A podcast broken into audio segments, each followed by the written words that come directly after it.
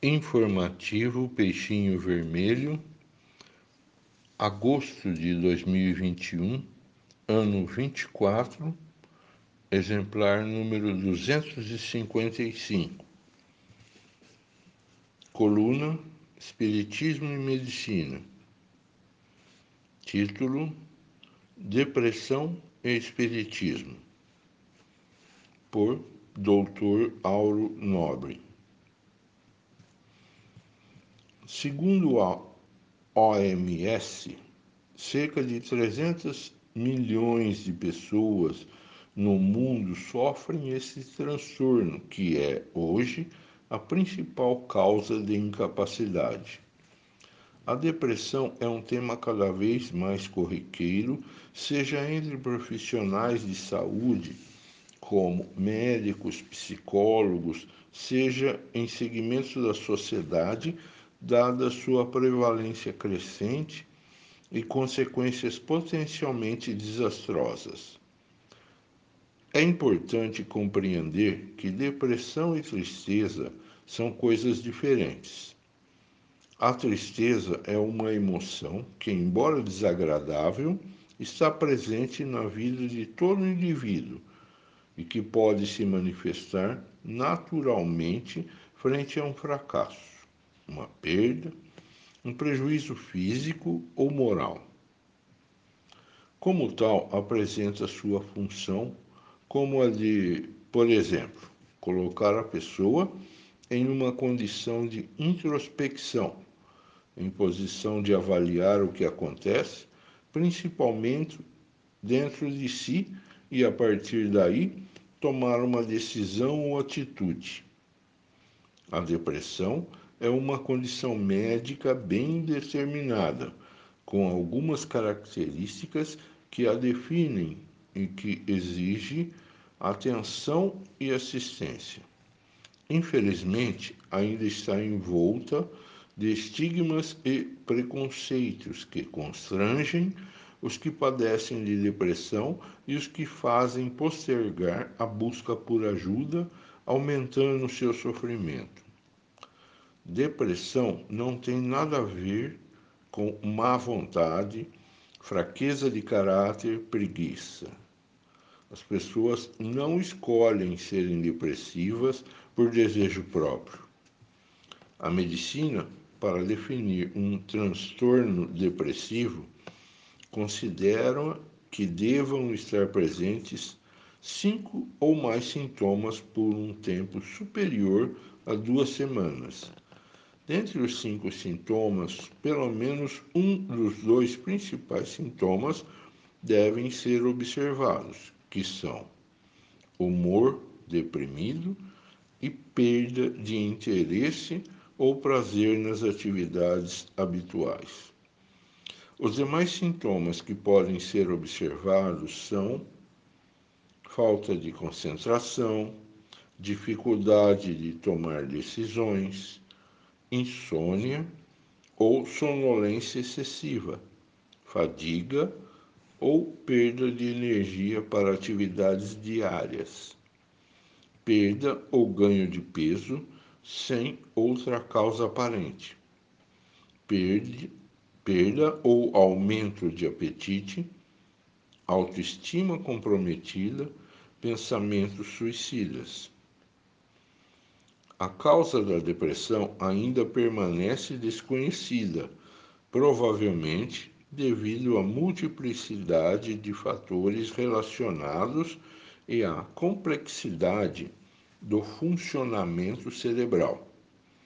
A medicina aponta que alterações químicas cerebrais estão presentes até porque esta é a base do efeito das medicações antidepressivas.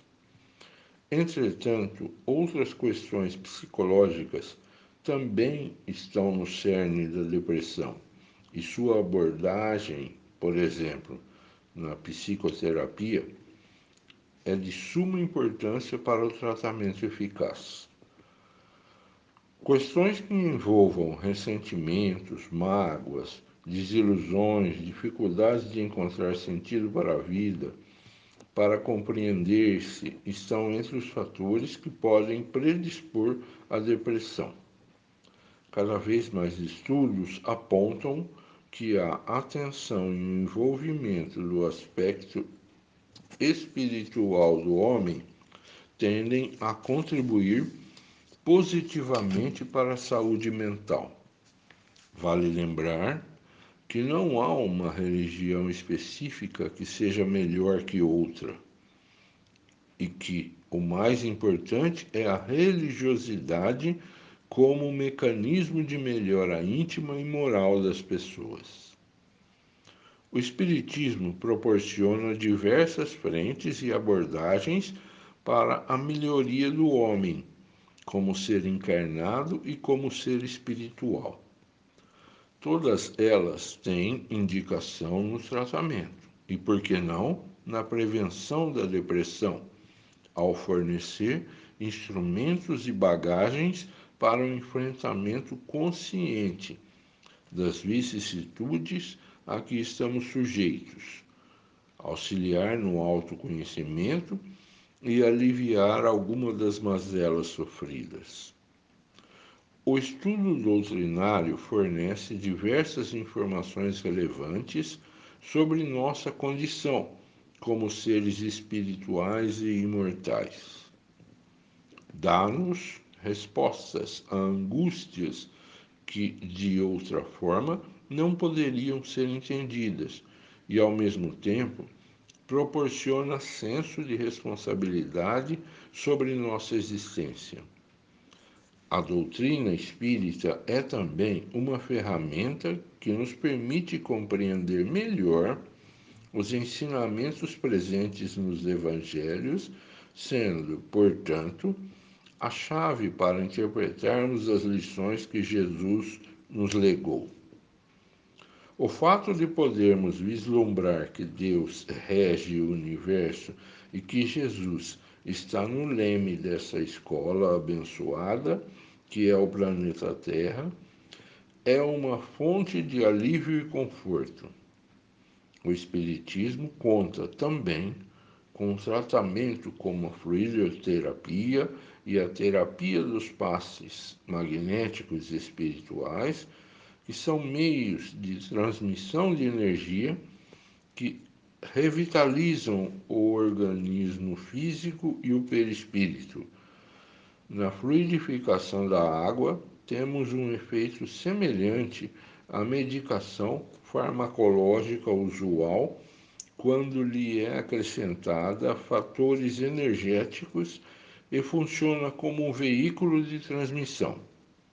Na terapia dos passes, temos a ação mental do passista, geralmente assistido por alguma entidade espiritual benevolente, que conduz energias na forma de ondas que tem capacidade de transformar tanto problemas mentais e psíquicos negativos como metabolismos orgânicos alterados, promovendo curas e bem-estar.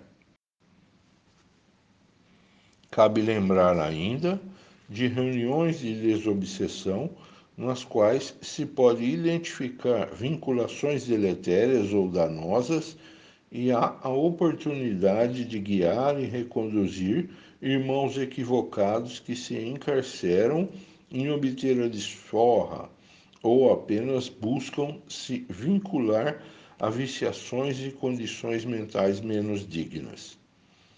Na condição de deprimido, a pessoa encontra com seu campo mental propício a sintonias inferiores que acabam por fazer reverberar os sentimentos inferiores e infelizes. A reunião de desobsessão age como um medicamento de alívio temporário, dando condições para que o indivíduo, livre daquele vínculo vicioso, possa se animar novamente a buscar o tratamento adequado. O mais importante é estarmos abertos para o diálogo franco e o acolhimento da pessoa que sofre, nos livrando do inconveniente de preconceitos e mitos que envolvem a depressão e seus tratamentos.